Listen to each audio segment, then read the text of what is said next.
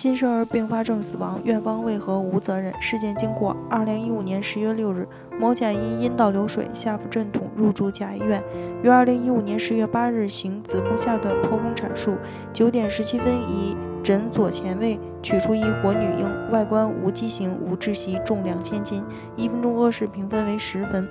某甲之女，二零一五年十月八日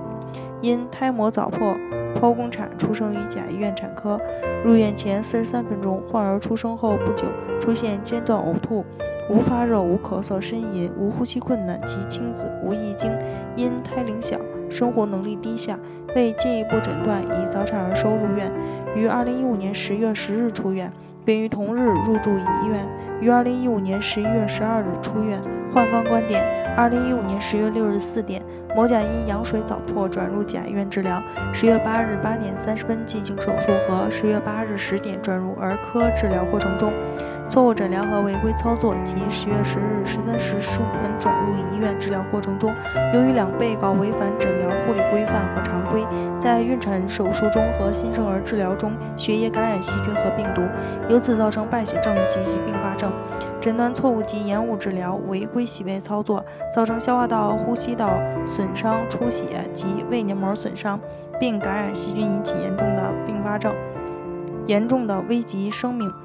两被告在治疗中对新生儿细菌感染错误治疗、延误治疗，不仅使原告支付了巨额医疗费，同时也给原告造成了巨大的精神痛苦。因此，根据相关法律规定，请求法院依法判令两被告由于其医疗过错给原告造成的各项损失及精神损害抚慰金等，诉讼请求为判令被告赔偿医疗费十万元、护理费两万元、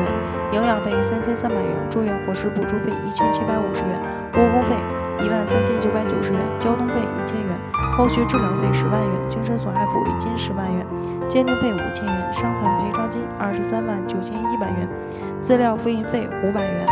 院方观点：被告甲院辩称，首先，我们不同意原告的全部诉讼请求。二零一五年十月六日，原告之母因羊水早破转入我院治疗。十月八日八时三十分进行手术，原告娩出后转入儿科治疗。二零一五年十月十日，原告转入儿研所治疗。我院认为，我院对原告的诊疗符合诊疗规范，没有过错。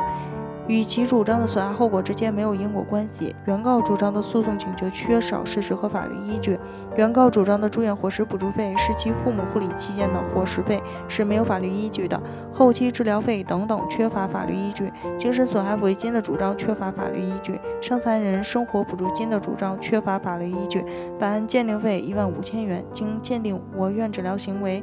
与其主张的损害后果之间不存在因果关系，因此该鉴定费应由原告负担。被告乙医院辩称，患儿原告是二零一五年十月十日至二零一五年十一月十二日在我院进行治疗，我院在对原告的治疗当中符合治疗常规、法律法规，没有过错的行为。陈某的目前的。损害后果与我院治疗过程当中的诊疗行为之间没有因果关系，所以我们不同意原告的诉讼请求，请求法院驳回原告对我院的全部的诉讼请求。专家评析，甲医院在对被鉴定人的诊疗过程中存在着病历书写不规范的过错，但该过错与被鉴定人损害后果之间不存在明确的因果关系。乙医院在对被鉴定人的诊疗过程中，诊疗行为不存在过错，被鉴定人严重细菌感染败血症。消化道出血及其并发症为疾病自然发展的结果，与医院的诊疗行为之间不存在明确的因果关系。法院判决，本院认为，医疗机构及其医务人员在医疗活动中违反医疗卫生管理法律、行政法规、部门规章和诊疗护理规范常规，过失造成患者人身损害的，应当依法承担民事责任。根据法律规定，当事人对自己提出的诉讼请求所依据的事实，应当提供证据加以证明，但法律另有规定的除外。当事人未能提供证据或证据不足以证明其事实主张的，由负有举证证明责任的当事人承担不利的后果。本案中，原告未提供足够的证据证明被告甲医院医院在诊疗过程中存在过错，故对原告要求被告支付医疗费、护理费、营养费、住院伙食补助费、误工费、交通费、后期治疗费、精神损害抚慰金、鉴定费、伤残赔偿金、资料复印费的诉讼请求无依据，本院不予支持。据此，本院作出如下判决：一、驳回原告的诉讼请求，案件受理费四千九百一十五元由原告负担。鉴定费一万五千元，由原告负担七千五百元，出庭费两千元，由原告负担。本文章仅用于学习、交流与研究，部分观点如与其他作者表述相同，欢迎来电追询。北京医论健康汇聚了国内外知名的医疗专家、法律专家、司法鉴定专家、法医专家，